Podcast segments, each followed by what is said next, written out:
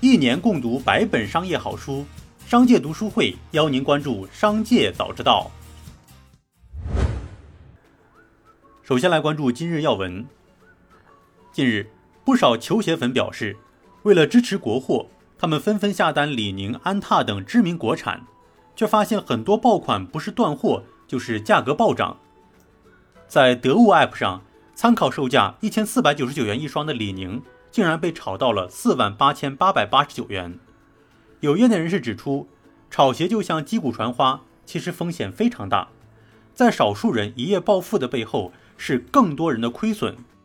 当把炒鞋作为理财手段，分期贷款、借钱炒鞋，指望以此一夜暴富的心态是不可取的。另外，炒鞋商相互串通、操纵市场价格，也涉嫌违反价格法等法律。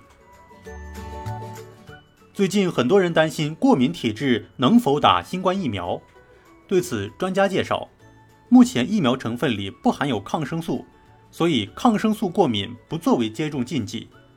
对于一般性过敏，比如过敏性鼻炎、花粉过敏，与疫苗成分没有直接关系，因此所谓的过敏体质不是疫苗接种的禁忌。来关注企业动态。广汽集团二零二零年度财报显示，广汽集团旗下的合资公司广汽菲克二零二零年度的净资产为负的三点三一亿元。值得注意的是。二零一七年，广汽菲克净资产曾达到四十四点二二亿元，短短三年时间，这个数字就变成了负数，三年累计亏损近五十亿元。广汽菲克已经资不抵债。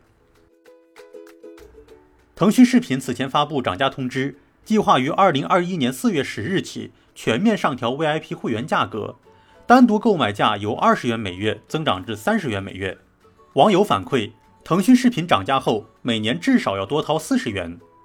现在，京东也发布了同样的公告，宣布于四月十日起，在 PC、安卓等端跟随上调腾讯联名卡售价五十元。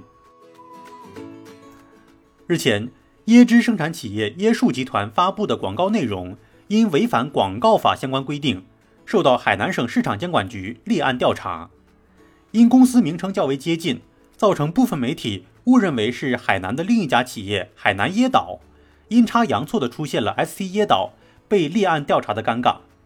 四月五日晚，ST 椰岛正式发布公告，经核实，上市公司不存在涉嫌违反广告法被立案调查和违反公序良俗被处以罚款的情况。该报道内容严重不实。随着去年房地产贷款集中度新规的颁布。在上市银行二零二零年年报中，房贷占比情况备受关注。统计十四家已发布二零二零年年报的国有大行和股份行的数据发现，建设银行、邮储银行、招商银行、中信银行、兴业银行五家银行房地产贷款的占比或个人住房贷款占比超标。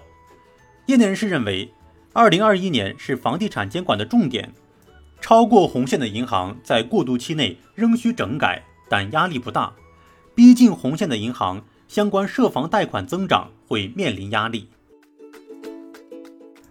日前，位于深圳中心书城的最后一家仙踪林闭店，这个曾经的初代网红鼻祖，如今却落寞收场。截至目前，根据仙踪林官网显示，其在整个大陆市场门店只剩下二十一家。秋千座位、绿色园林装修、炸豆腐、木糠蛋糕。黑钻珍珠奶茶、蜂蜜绿茶，满满都是青春的回忆。公开资料显示，一九九六年，仙踪林正式进军大陆市场，分别在上海、北京、广州、深圳、杭州等地开出门店。工商资料显示，西安隆基氢能科技有限公司于二零二一年三月三十一日注册成功，隆基创始人李振国亲自担任董事长、总经理。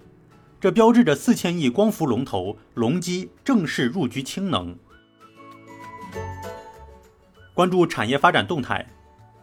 目前，主要的国有大行与股份制银行基本上已经发布了二零二零年年报，从中我们看到二十一家银行的两百二十九万员工的薪酬数据。目前，平安银行、招商银行、浙商银行、中信银行四家银行人均年度薪酬均超过五十万元。相当于月薪四万多元。当然，实际上由于各种福利和税费，平均到手的估计没这么多。兴业、民生人均薪酬都超过了四十八万元，浦发银行四十五万元，光大银行四十一点五万元，交通银行也有三十八万元。国有大行、工农中建和邮储银行则人均薪酬都在二十五万元到三十万元之间。总体来看，人均薪酬的排序大致为：股份行大于城商行，大于农商行，大于国有大行。银保监会近日批复同意大同银行、长治银行、晋城银行、晋中银行、阳泉市商业银行合并重组设立山西银行，银行类别为城市商业银行。根据实时数据，截至四月五日十四时，二零二一年清明档总票房已达七点二亿元，打破了清明档票房影史的最高纪录，并持续刷新。其中，《我的姐姐》《哥斯拉大战金刚》两部影片票房占档期总票房超过八成，其次为《西游记之再世妖王》第十一回“明天会好的”。把目光转向海外，四月三日。苏伊士运河管理局表示，因重型货轮搁浅而滞留的四百多艘船只已经全部通过苏伊士运河。埃及方面表示，将就此事索赔超过十亿美元，以补偿停运造成的损失。以上就是今天节目的全部内容了。节目最后还是要提醒您关注商界读书会，精选百本商业好书，一起养成一个长久的读书习惯。加入商界读书会，让我们一起用听的方式见证自己的成长。微信关注“商界食堂”公众号，回复“读书会”三个字就可以了解加入了。期待与您相见。